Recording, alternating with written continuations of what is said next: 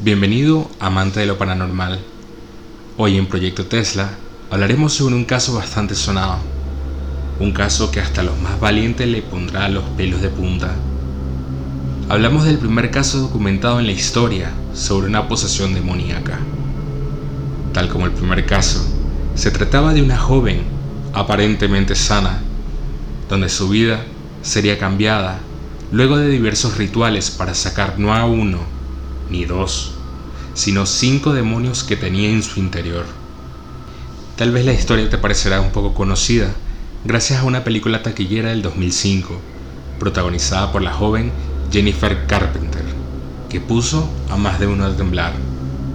Hablamos de nada más y nada menos que el exorcismo de Emily Rose, donde el principal disclaimer de la película era basada en una historia real.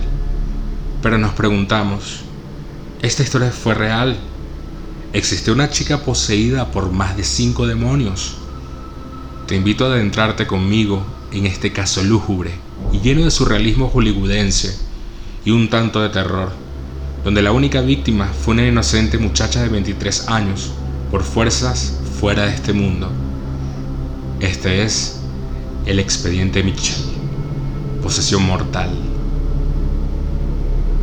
Annelies Michel Nació en Alemania el 21 de septiembre de 1952. Se crió en una familia con una extrema devoción católica. Fotos de ella, tomadas en su infancia, muestran una chica vibrante, bonita, alegre, en camino a convertirse en una mujer preciosa. Tenía un cabello largo, radiante y una sonrisa impresionante. Fotos que ustedes podrán ver en la cuenta de Instagram del programa pero a los 23 años de edad estaría demacrada. Tendría moretones por todo el cuerpo, cicatrices y estaría completamente desquiciada, poseída por los demonios. Annelise vivió el infierno en su propia habitación y luchó durante casi ocho años antes de perder su batalla contra el mal. Más tarde, su muerte fue etiquetada como homicidio por negligencia pero ¿habría algo que cualquiera podría haber hecho por Annelise? ¿Estaba ella y quienes intentaron ayudarles realmente luchando contra Satanás? Cuatro años antes del nacimiento de Annelise, su madre Anna Michel dio a luz a una hija ilegítima. Eso representaba una fuerte vergüenza para su familia católica. Después se casó y dio a luz a Annelise. Pero al final Ana aún albergaba sentimientos de culpa por lo de su primera hija. Por desgracia, la hermana mayor de Annelise murió a la edad de 8 años de causas naturales, pero se dice que Annelise sentía que necesitaba arrepentirse por el pecado de su madre, algo así como pagar lo que su madre había hecho. Ella supuestamente pasó gran parte de su tiempo haciendo penitencia por su madre Ana, por su juventud llena de pecado y por los malos sacerdotes. Pero en 1968 todo tomaría un rumbo demoníaco infernal. Annelise comenzó de repente a mostrar síntomas extraños casi inexplicables y de naturaleza maligna. Annelise estaba mostrando síntomas de lo que a todas luces parecía ser una posesión demoníaca. Annelise tenía entonces 16 años de edad y debido a lo que comenzó a suceder, dejó repentinamente la escuela secundaria. Los síntomas eran variados, desde convulsiones y espasmos bruscos hasta episodios de lo que parecían ser síntomas de una grave esquizofrenia. Finalmente, todos estos síntomas en conjunto fueron diagnosticados como epilepsia por un neurólogo y dadas las indicaciones médicas para aliviar su condición. Es así como continuó su vida de la mejor manera posible. Terminó la escuela secundaria y fue a la universidad donde estudió para ser maestra. Pero a pesar de que estaba dando ciertos resultados, al parecer la medicina no estaba ayudando del todo.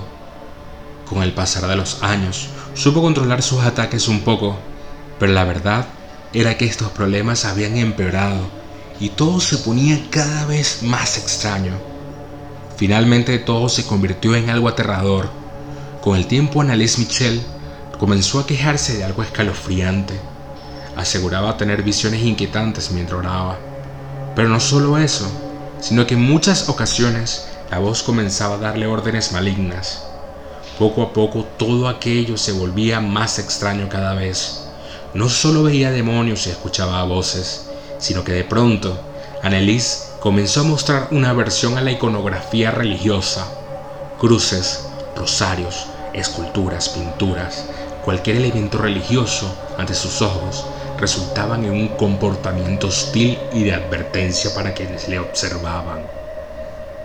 Fue una mujer mayor, una amiga de la familia Michel, quien se dio cuenta de estos rarísimos comportamientos mientras se encontraba en una peregrinación con Annelies. La señora aseguró que olía terriblemente mal, y fue entonces que decidieron llevarla a ver a algunos sacerdotes.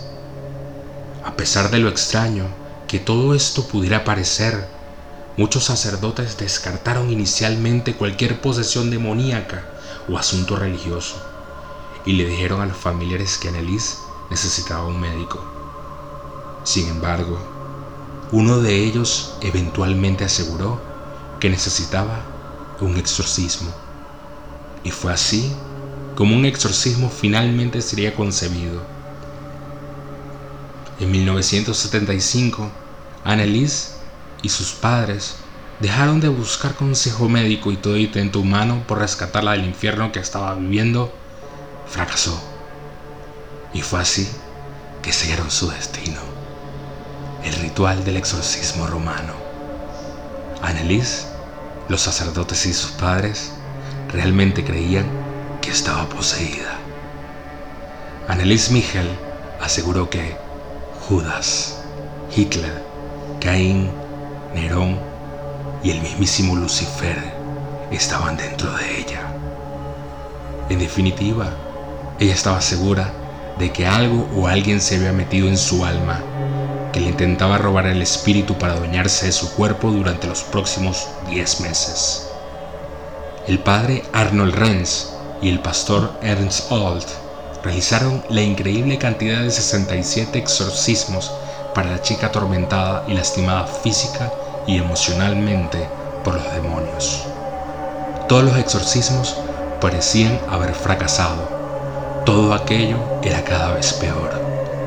Annelies golpeaba a su madre y a los sacerdotes. Su actitud era completamente hostil, su comportamiento totalmente extraño, y apenas se podía notar un poco de humanidad en su ser. No quería comer nada más que no fueran insectos, arañas, moscas. Los demonios no le permitía comer nada más. A veces Ana hacía cientos de genuflexiones durante estos rituales. Además, se rumorea que sus padres la ayudaban a hacerlo, pues en muchas ocasiones, por lo débil que ella se encontraba, no podía hacerlo por sí misma.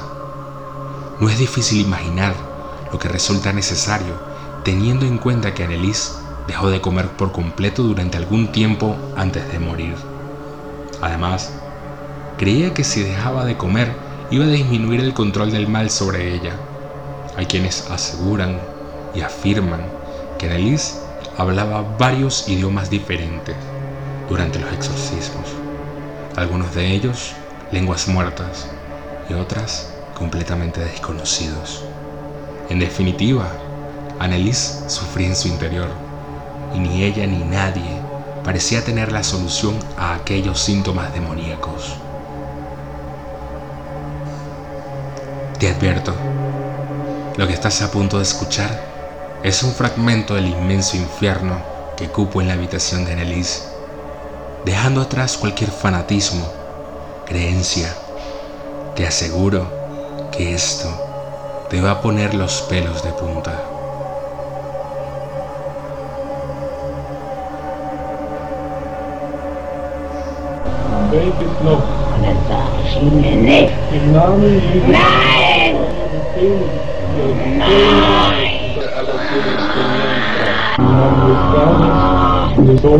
Ja, det tribe jag donate this!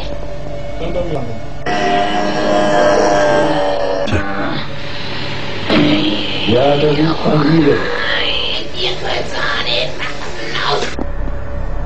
Scheiße, euch was die doof schreien. Sie, sie, sie, sie, sie, sie. Nein. Ist.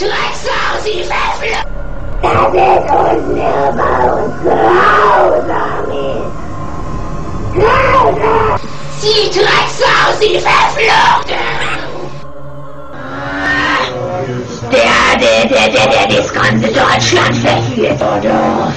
Ja, ja, der ist ja noch drin. Im Namen des dreifaltigen Gottes und aller Todesbringen, Maria,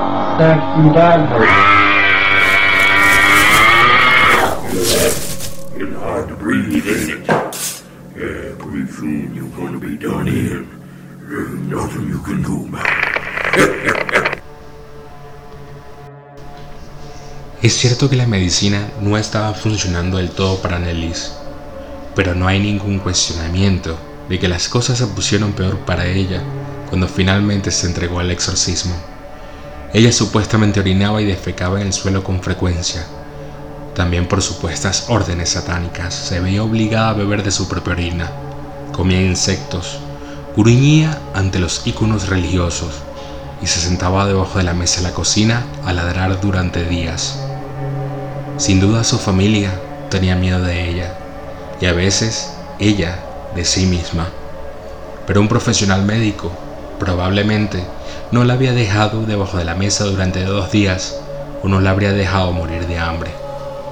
Lamentablemente, esto fue lo que por desgracia sucedió. El 1 de julio de 1976, Annelies Mitchell murió por deshidratación y desnutrición. La mujer de 23 años de edad pesaba apenas 30 kilos al momento de su muerte. Su padre, Joseph Michel, su madre, Anna Michel, y los exorcistas fueron finalmente acusados de homicidio por negligencia. Durante el juicio, la evidencia de la posesión sirvió a favor y a su vez en contra de la defensa. 42 de los exorcismos fueron grabados en audio y había varias fotos que evidenciaban un serio malestar y una apariencia moribunda. Annalise sonó aterradora en la cinta de la defensa que la misma usó para asegurar que la chica estaba poseída, pero ciertamente no fueron concluyentes. Por lo menos las cintas y las fotografías dejaron claro que Annalise Michel estaba gravemente enferma y que nadie le hacía comer. Poseída o no, Annalise debió haber sido mejor atendida y cuidada para evitar su desenlace fatal. ¿Realmente Annalise estaba poseída por cinco demonios tan poderosos? ¿Era producto de su mente y una enfermedad mal curada y tratada? A veces, la fe y el miedo nos vuelven muy ciegos y poco racionales. Hasta un próximo episodio de Proyecto Tesla. Para ustedes, Jake González. Sígueme en Instagram como arroba proyecto.tesla y en Facebook como Proyecto Tesla.